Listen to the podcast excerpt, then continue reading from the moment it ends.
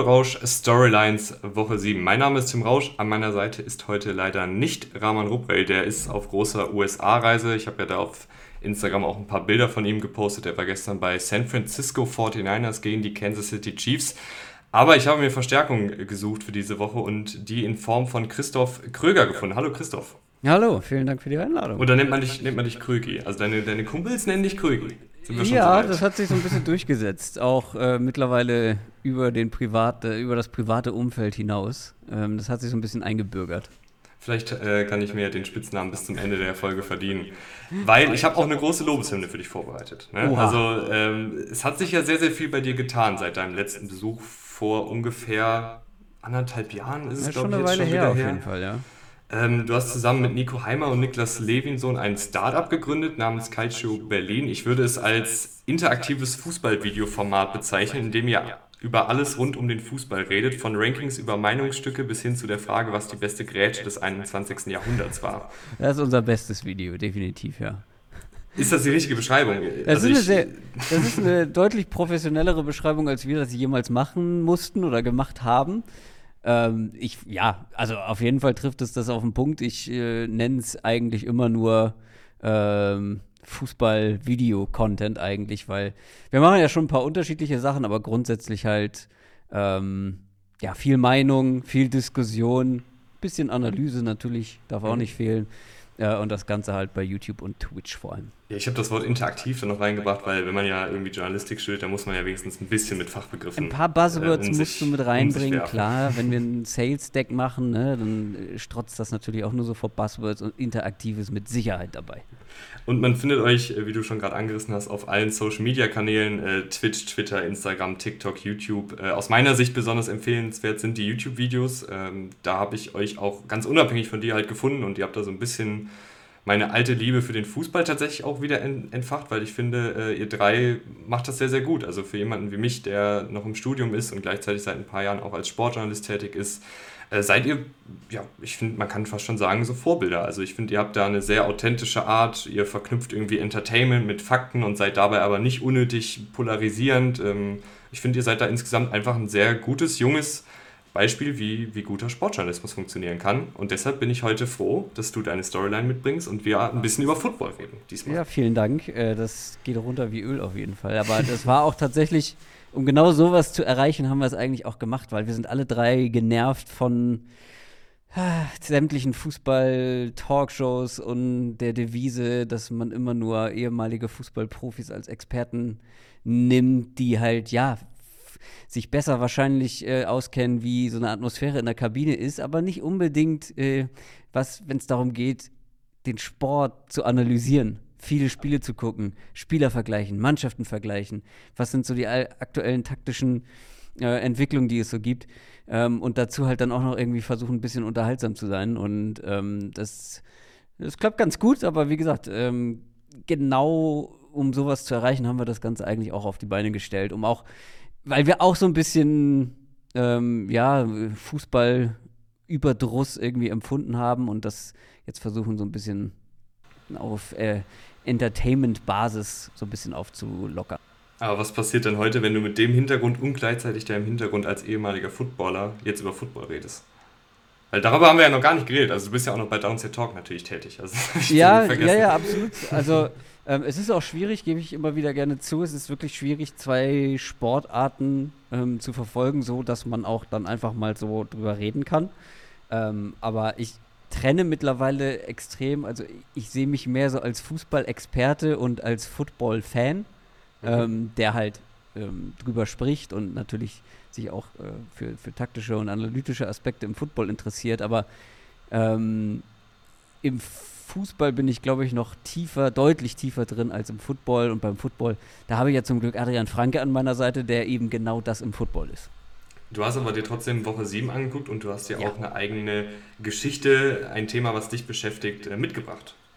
Ja, also das ist ein Thema, was viele gerade beschäftigt, mich tatsächlich eher persönlich etwas weniger. Und zwar ähm, hat sich so ein bisschen in den letzten Wochen ja schon angebahnt und ähm, am vergangenen Spieltag ist es dann quasi übergekocht, als plötzlich Aaron Rodgers und Tom Brady wieder verloren haben beide gegen Außenseiter oder vor allem halt die Bucks natürlich ähm, zum zweiten Mal in Folge gegen den großen Außenseiter jetzt verloren und dann gibt es so ein bisschen die Storyline so, ja, die alten Männer sind washed, so old washed men.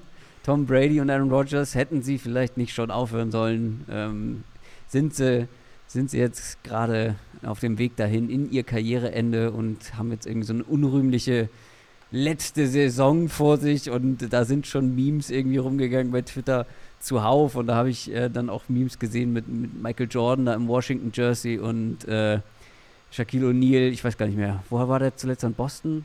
Ähm, Boah, das ist nicht meine Sportart. Ja, auf jeden Fall haben die ja auch so dann hinten raus am Ende ihrer Karriere sich auch nicht mit, noch mit Ruhm bekleckert. Cristiano Ronaldo macht es gerade im Fußball und so ein bisschen kriegt man den Vibe ja auch ähm, bei Tom Brady und Aaron Rodgers. Ich finde halt nur, dass vor allem bei den Bucks die Probleme noch ein bisschen woanders liegen, aber auch bei den Packers der Quarterback so ein bisschen in Schutz genommen werden muss, finde äh, ich. Kann, kann, es sein, dass, dass bei dir auch Probleme beim Mikro sind? Ich, ich spüre die ganze Zeit, kriegst so einen absoluten Stromschock in, ins Ohr. Ich weiß aber jetzt nicht, ob man das da draußen auf der Audiospur hört oder ob das Mikro nicht richtig drin ist oder ob bei mir irgendwas am Headset falsch ist. Also ich höre das, was ich, was ich in den PC reinschicke, höre ich eigentlich auch selber auf den Ohren und das klingt eigentlich ganz gut. Ich hoffe mal, dass es. Ja, dann ist vielleicht nur mein, mein Kopfhörer. ähm, ich hoffe, dass es auch so ist. Also, das ist hier tatsächlich im Culture Berlin Setup. Eigentlich hatten wir da keine größeren Probleme. Ähm, ja, dann, hoffe, dann das bleibt schon, so. Dann wird schon passen. ja, ansonsten entschuldige ich mich äh, für technische Probleme.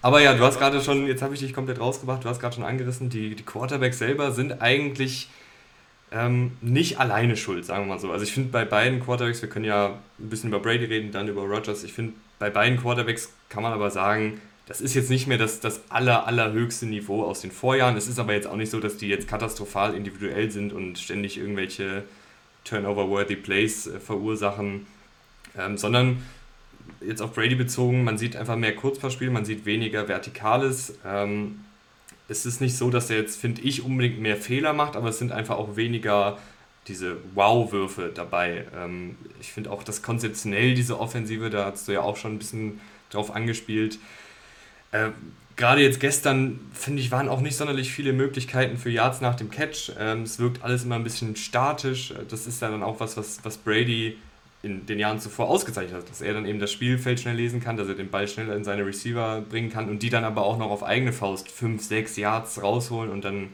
stirbst du halt diesen berühmten Tod durch 1000 Stiche. Dazu kommt auch, die O-Line wackelt in Pass Protection, das Laufspiel ist ein Problem. Fournette hat, ist bei 2 Yards before Contact, das ist sehr, sehr wenig. Das heißt, da kreiert die Offensive Line einfach sehr, sehr wenig Lücken und Fournette ist halt jetzt auch selber nicht einer, der jetzt, zumindest in dieser Saison, sonderlich viel auf eigene Faust dann rausholt.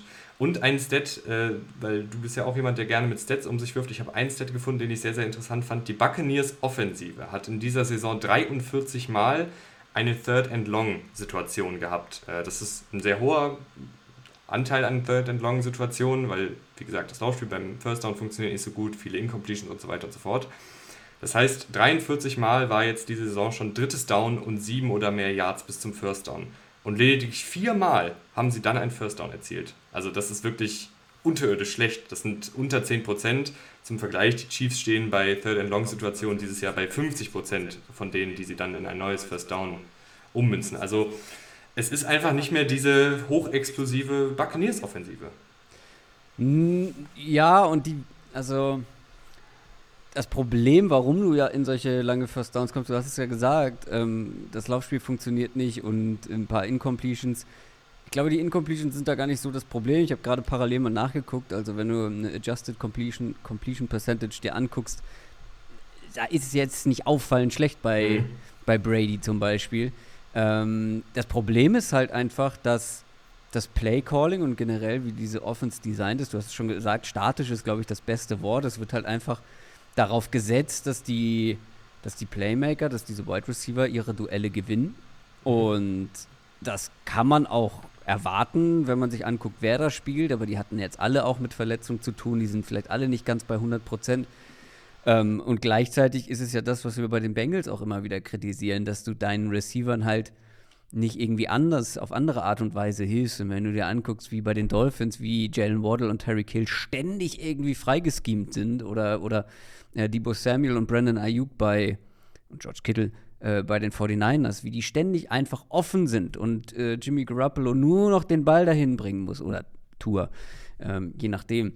Und das, das, das ist, glaube ich, etwas, was diese beiden Offenses gemeinsam haben, Packers und, und, und Bucks, dass ähm, man Schwierigkeiten hat, die Receiver frei zu bekommen. Bei den Bugs sollte man das eigentlich individuell erwarten und hat es ja auch die letzten Jahre gesehen, dass das immer wieder klappt. Und Brady hat ja dann auf einem so krassen Niveau gespielt, dass der halt auch die schwierigen Würfe und diese langen Third Downs ähm, besser hinbekommen hat als dieses Jahr. Man muss schon dazu sagen, dass, dass, dass Tom Brady individuell auch etwas schlechter spielt. Aber ist ja halt auch irgendwo verständlich, wenn ein 45-Jähriger mit irgendwie den, keine Ahnung, dem dritten, vierten, fünften Guard da vor sich äh, rumhantieren muss und auch viel Druck bekommt, dass das nicht mehr ganz so läuft. Aber ich glaube, ich würde gerade bei den Bugs eher aufs Play-Calling und aufs generelle Offense-Scheme schauen, dass du halt auch einem Tom Brady mehr hilfst, weil also wenn wir uns angucken, auf welchem Niveau ein Tom Brady immer noch spielt, und das ist deutlich höher als viele andere Quarterbacks in dieser Liga, und du hilfst ihm so wenig, dass diese Offense gegen nicht mehr Punkte macht als eine Panthers Offense mit, mit PJ Walker, das ist schon besorgniserregend. Mhm. Besorgniserregend sind auch die Packers, beziehungsweise da ist tatsächlich auch die Defensive eine eigene Storyline, das haben wir jetzt mal ein bisschen ausgeklammert, äh, aber Aaron Rodgers selber auch einen Schritt zurück gemacht, auch hier habe ich einen schönen Stat, die so diese Offensive finde ich ganz, also ein Stat, der diese Offensive ganz gut umreißt. Ein Drittel aller Passversuche sind an oder hinter die Line of Scrimmage. Also eine, eine Offensive, die sich sehr, sehr in diesem Klein-Klein bewegt, wenig vertikale Elemente und dann ist ja auch automatisch, dass der Spielraum für Fehler ist ja dann viel kleiner. Ja. Ja, also generell, wie diese ganze Offense aktuell aussieht, hast du keine Chance oder darfst du dir eigentlich keine Fehler erlauben, weil wenn du auch siehst, auch jetzt am ähm, letzten Spieltag wieder, wie eng die Fenster sind, in die Rogers werfen muss. Und er hat ja in jedem Spiel immer mal wieder so ein paar richtig starke Würfe mit dabei. Also ich erinnere mich da, das ist jetzt schon eine Woche her, aber dieser, dieser Megapass auf, auf Lazard, der da wirklich in so ein Mini-Fenster reindroppt zwischen zwei Verteidiger. Und das siehst du ja immer wieder ähm, in dieser Offense, dass es wirklich enge Fenster sind. Und das macht es natürlich dann auch einem ansonsten richtig guten Quarterback sehr schwer. Gleichzeitig musst du auch Aaron Rodgers da so ein bisschen mit reinnehmen, der halt ähm, ja, seinen Receivern teilweise gefühlt auch mal wieder nicht so richtig vertraut. er individuell spielt auch nicht so gut wie letztes Jahr. Und ich glaube, da kommt auch diese grundsätzliche Erzählweise her, wenn du dir anguckst, wie diese beiden Quarterbacks die letzten zwei Jahre gespielt haben. Die waren beides MVP-Kaliber Quarterbacks in der NFL. Und jetzt siehst du halt auch individuell und generell, was die Offense angeht, einen, einen krassen Drop-Off. Das ist kein Drop-Off, wo du sagst, oder wo ich persönlich sage, okay, Tom Brady und Aaron Rodgers sind washed. Nee, sind sie nicht, aber sie sind definitiv nicht so gut wie die letzten zwei Jahre und deswegen kommt einem das so vor, dass es deutlich schlechter läuft. Ähm, ja, bei den Packers, da hast du halt nicht mal diese individuelle Qualität. Ich glaube, hier hast du einen besseren Playcaller und ein besseres Offense-Scheme. Aber da fehlt dir, glaube ich, dann auch irgendwo die individuelle Qualität. Und ich meine, da ist man ja auch irgendwo sehenden Auges reingelaufen. Mhm. Ähm, ohne Devontae Adams. Natürlich hat man diesmal welche gedraftet, Wide Receiver, aber das sind halt junge Spieler. Ähm, Gerade Aaron Rodgers und junge Spieler, das muss ich erstmal finden. Äh, und ja, wenn Adam Lazar, äh, Alan Lazar nicht dein, ähm, wenn, der, wenn das dein Nummer 1 Receiver ist, dann ist das jetzt kein ja, es ist keine Luxussituation. Es, es wirkt vor allen Dingen alles so, als, als müsste sich auch Rogers so ein bisschen daran immer noch gewöhnen. Also ich habe manchmal das Gefühl, diese Automatismen, die er drin hatte mit Devonta Adams, dass sie bei gewissen Looks der Defensive genau wussten, okay, ich, ich werfe jetzt den Ball zwei Yards rechts von dir hin und du läufst dann sowieso dahin und schlägst deinen Gegner eins gegen eins und wir, wir haben irgendwie ein neues First Down oder wir haben diese einfachen 5, 6, 7 Yards, das, das ist halt jetzt nicht gegeben, wenn da Alan Lazar oder Randall Cobb oder Romeo Dubs oder Amari Rogers oder Christian Watson oder weißt du, also es ist halt nicht mehr so dieses, die, diese Automatismen, finde ich, sind in dieser Offensive nicht mehr so da. Es wirkt alles auch irgendwie so ein bisschen behäbiger. Ähm, ich bin überhaupt kein Fan davon, aber ich finde auch Rogers Körpersprache ist nicht so geil. Also ich, ich bin kein Fan davon, wenn man jetzt anfängt, irgendwie die Körpersprachen zu analysieren und da jetzt unnormal viel reinzudeuten. Aber auch das, finde ich, wirkt manchmal alles so ein bisschen so, ja, nach dem Motto, was soll ich machen hier draußen, weißt du? Und ähm, irgendwie weiß ich, bin ich bei den Packers auch ein bisschen skeptischer, dass sie da den, das noch richtig rumgedreht bekommen und bei den Buccaneers ein bisschen optimistischer. Ja, ah, ich bin tatsächlich, ich glaube, ich bin bei den Buccaneers etwas pessimistischer. Hattest du es so rum gesagt oder andersrum? Ich, gesagt, ich, ich, war bei den Packers ein bisschen pessimistischer. Ne, ich bin bei den Bucks etwas pessimistischer, weil hier das Problem, also das Ding ist ja, die individuelle Qualität war ja die letzten Wochen auch da. Und das war ja auch immer der Grund zu sagen, naja, das wird schon wieder, das wird schon wieder, weil du halt solche äh, Playmaker in der Offense hast. Aber ich sehe halt hier nicht die Qualität äh, am Seitenrand, sprich ähm, Offensive äh, Coordinator. Genau, Byron Leftwich. Ähm, ich sehe halt nicht unbedingt oder habe nicht die größte Hoffnung, dass der jetzt ähm, in Anführungszeichen das, das äh, Sagen um, um eine Ruder rumreißen kann, im Sinne von, okay, ich überlege mir jetzt hier was, was es Tom Brady viel einfacher macht und nicht so sehr darauf geht, dass unsere Playmaker halt diese ähm, ihre One-on-Ones gewinnen, ihre Big Plays kreieren können, sondern ja, irgendwie ein offensives Scheme mitten in der Saison kreiere, was einfach dieser Offense maßgeblich hilft. Das sehe ich dann halt bei den Packers schon, schon eher. Die haben vielleicht nicht ganz diese Qualität. Ähm, und auch die haben ja so ein bisschen Offensive Line, eine Offensive Line-Thematik. Aber trotzdem sehe ich halt hier ähm, im Coaching-Staff mehr, mehr Qualität und habe da dann doch noch ein bisschen mehr Hoffnung. Wenn jetzt Rahman oder Adrian hier wäre, könnten wir direkt einen Wahlkampf machen. Absolut, ja. Welche ja, Offensive? Ich, ich überlege gerade, wie, wie Adrian, äh, wo Adrian wäre. Er eher auf Packers oder auf. Ich werde ihn mal fragen. Ich werde ihn mal fragen. Aber äh, wir haben auch noch eine positive Storyline. Ich weiß nicht, äh, wir, wir stänkern hier auch oft rum, äh, generell in diesen Storylines. Äh, aber wir haben auch eine positive Storyline, beziehungsweise ich habe eine positive Storyline dabei. Es gibt nämlich einen Quarterback, bei dem ist irgendwie das, das Gegenteil der Fall. Da hat man vorher der Saison noch gedacht, äh, ist das jetzt eine Übergangslösung oder ist das überhaupt eine Übergangslösung?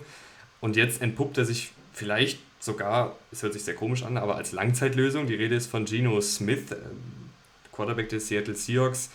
Ein sehr, sehr guter Sieg jetzt am, am Sonntag eingefahren. Ich finde, der spielt einen guten Football, äh, Christoph. Also es ist jetzt auch nicht so, dass das jetzt irgendwie, weißt du, die ersten zwei, drei Wochen kann man ja noch sagen, das ist vielleicht Zufall, Defensiven stellen sich drauf ein, der hat vielleicht hier und da mal ein bisschen Glück gehabt, aber ich finde wirklich, dass das unabhängig davon, wer jetzt, was er da auf dem Trikot stehen hat, ist das einfach guten Football, den, den er da spielt. Er ist ein Ballverteiler als Pocket Passer mit gelegentlichen vertikalen Elementen, hat die Fähigkeit zu improvisieren, macht das aber auch nur, wenn die Playstruktur zusammenbricht. Also ich habe immer bei ihm das Gefühl, er geht wirklich seine Reads durch, bevor er dann die Beine in die Hand nimmt. Erstaunlich guten Zip bei Pässen und Wumms im Arm hatte ich so nicht auf dem Schirm, dass, dass er da so eine Wurfkraft hat und bringt dann auch wirklich Bälle an, die einfach nur eine Handvoll an Quarterbacks anbringen können. Es hört sich alles ein bisschen wild an, weil wir halt hier von Geno Smith reden, einem, jahrelangen Backup, den irgendwie keiner auf dem Zettel hatte.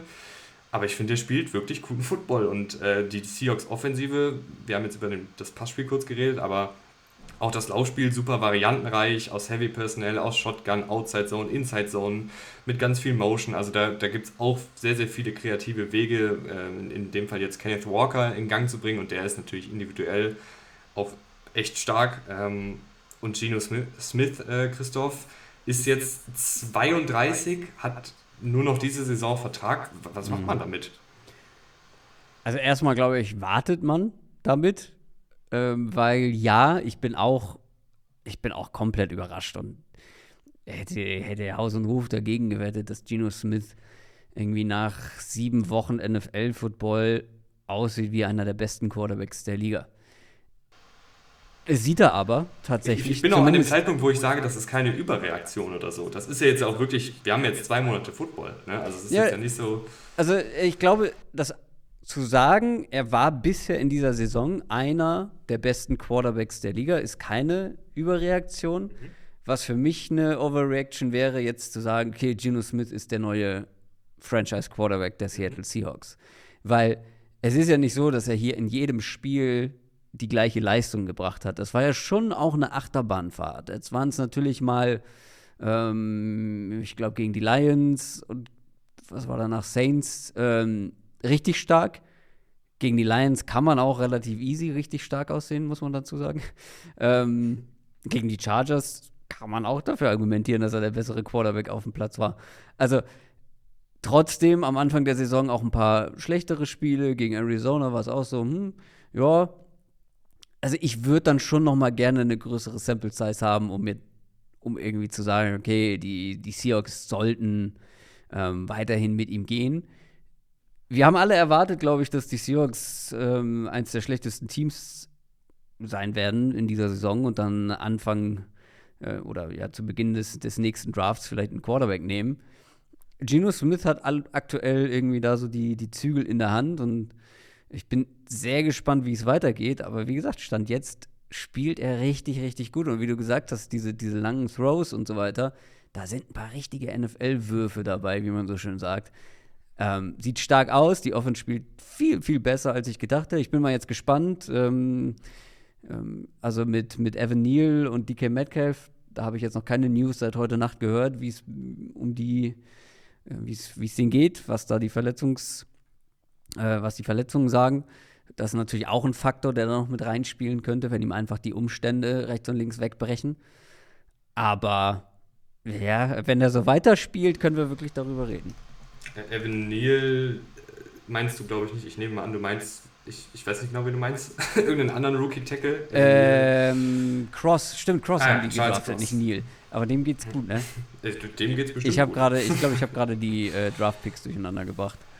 Äh, weil Evan Neal hat sich verletzt, aber das ist ja nicht der, den die Seahawks gedraftet haben. Stimmt. Aber DK Metcalf, der wurde ja, abtransportiert. DK Metcalf äh, hat, glaube ich, Knieprobleme, aber auch da äh, muss man, glaube ich, noch ein bisschen abwarten. Aber die Storyline ist, ist ja in erster Linie, dass, dass Geno Smith unerwartet verdammt guten Football, oder was heißt verdammt gut, ist vielleicht jetzt auch übertrieben, aber für seine Verhältnisse verdammt guten Football spielt. Und ja, ich war nicht auch mal das, Nicht mal das, auch im Liga-Vergleich. Ja, also, okay. Er spielt richtig gut.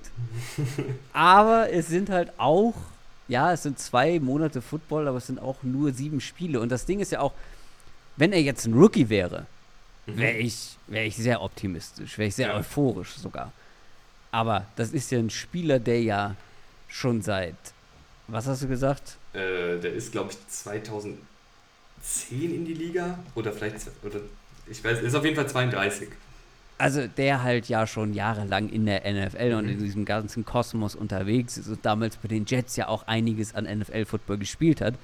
Und natürlich ähm, nicht 2013 in, in der Liga. Sorry. 2013 und dann bei den Jets und das waren natürlich keine guten Jets und das waren keine guten Umstände.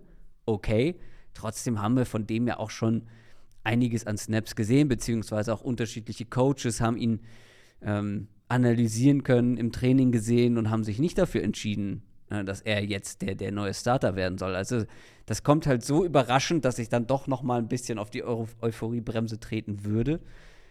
Aber in den ersten sieben Wochen spielt er richtig, richtig gut.